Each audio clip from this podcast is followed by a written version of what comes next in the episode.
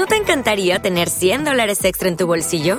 Haz que un experto bilingüe de TurboTax declare tus impuestos para el 31 de marzo y obtén 100 dólares de vuelta al instante. Porque no importa cuáles hayan sido tus logros del año pasado, TurboTax hace que cuenten. Obtén 100 dólares de vuelta y tus impuestos con 100% de precisión, solo con Intuit TurboTax. Debes declarar para el 31 de marzo. Crédito solo aplicable al costo de la presentación federal con TurboTax Full Service. Oferta sujeta a cambios o cancelación en cualquier momento.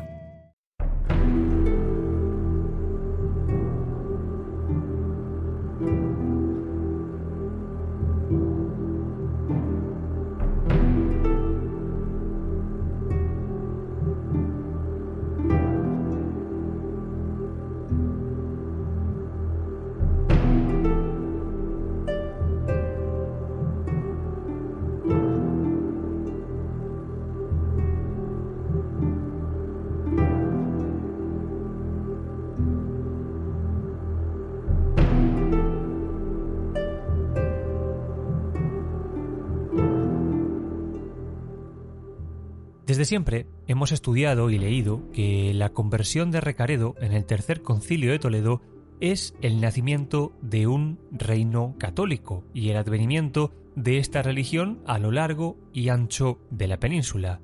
Ya en el episodio en abierto os hemos contado el devenir de los hechos.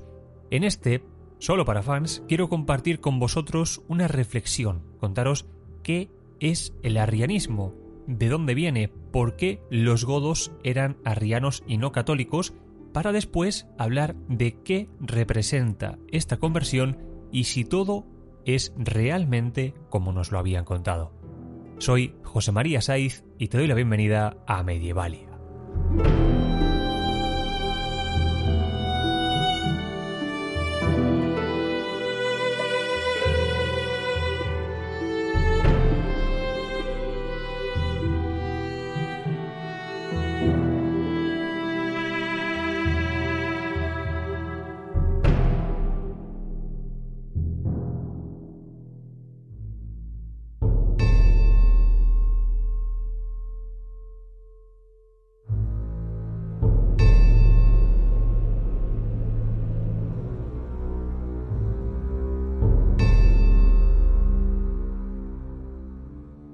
El arrianismo fue una corriente religiosa en el seno del cristianismo que difería en gran medida de lo impuesto en la ortodoxia nicena. Se conoce de esta manera por el que fuera uno de sus grandes predicadores, Arrio. Nacido en algún lugar de la actual Libia en torno al 250 después de Cristo, Arrio fue un asceta que ejerció cargos eclesiásticos y religiosos como el de sacerdote en Alejandría.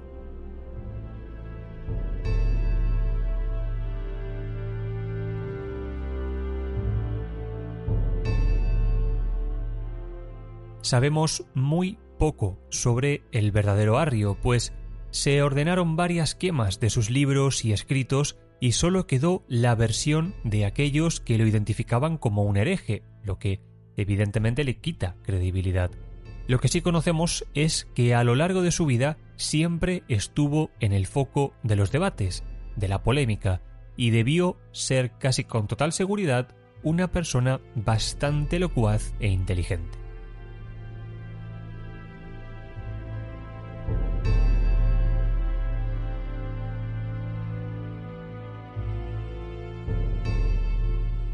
Lo que hoy identificamos como arrianismo no fue seguramente iniciado por Arrio ni fue obra original suya. Se trata de una corriente que estaba extendida en aquel momento y que es anterior a él, pasada de maestros a discípulos y de religiosos a sus comunidades.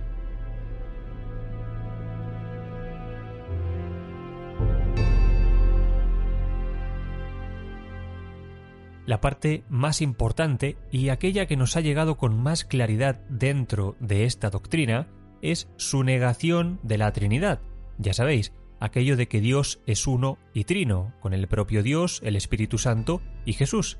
Bien, Arrio, al igual que otros muchos antes que él, defendió una posición por la cual esta Trinidad no existía. Dios era uno y esta creencia lo llevó a la fama cuando contradijo al Papa Alejandro I de Alejandría.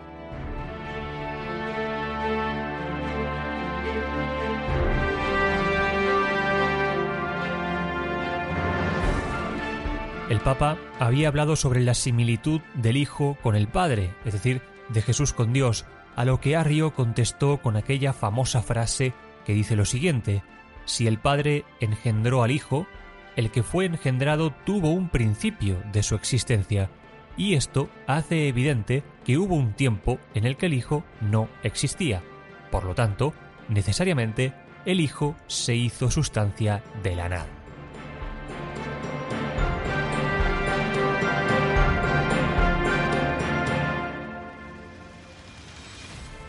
Esta frase resume muy bien la doctrina de Arrio, esa negación de la Trinidad. Dios es uno, todopoderoso y atemporal, mientras que su Hijo es el Verbo, la primera y más perfecta producción de Dios, pero que no era atemporal y no era eterno. No era, en definitiva, el Padre.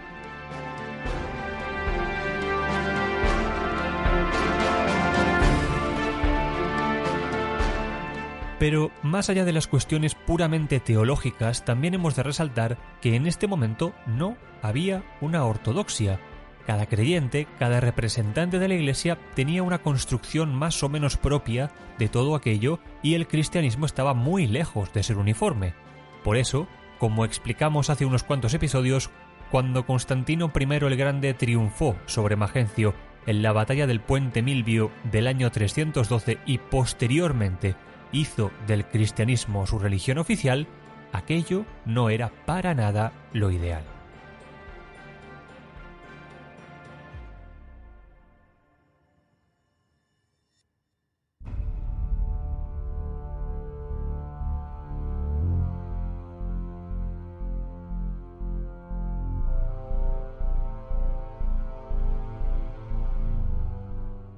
ya os contamos cómo podía servir una religión como el cristianismo al imperio romano y de qué manera ese aparato imperial y esa idea quedaron muy impregnados en lo que hoy es la Iglesia. Por ello, se hizo muy necesario reunir a los principales representantes de la religión y establecer la ortodoxia, y aquello tuvo lugar, como ya os contamos, en el año 325 en el concilio de Nicea.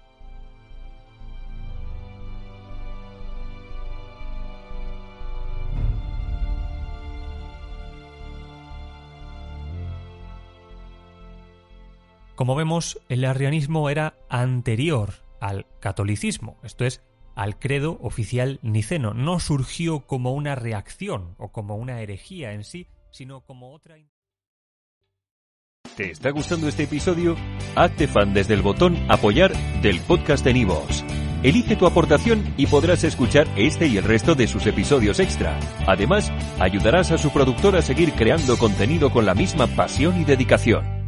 Como nuevo cliente de Western Union, puedes disfrutar de una tarifa de envío de 0 dólares en tu primera transferencia internacional de dinero en línea. Envía dinero a los tuyos en casa de manera rápida, fácil y conveniente. Visita westernunion.com o descarga nuestra app hoy mismo y tu primera tarifa de envío corre por nuestra cuenta. Aplican ganancias por cambio de moneda. No disponible para tarjetas de crédito y envíos a Cuba. Servicios proporcionados por Western Union Financial Services Inc. NMLS 906983 o Western Union International Services LLS NMLS 9069 85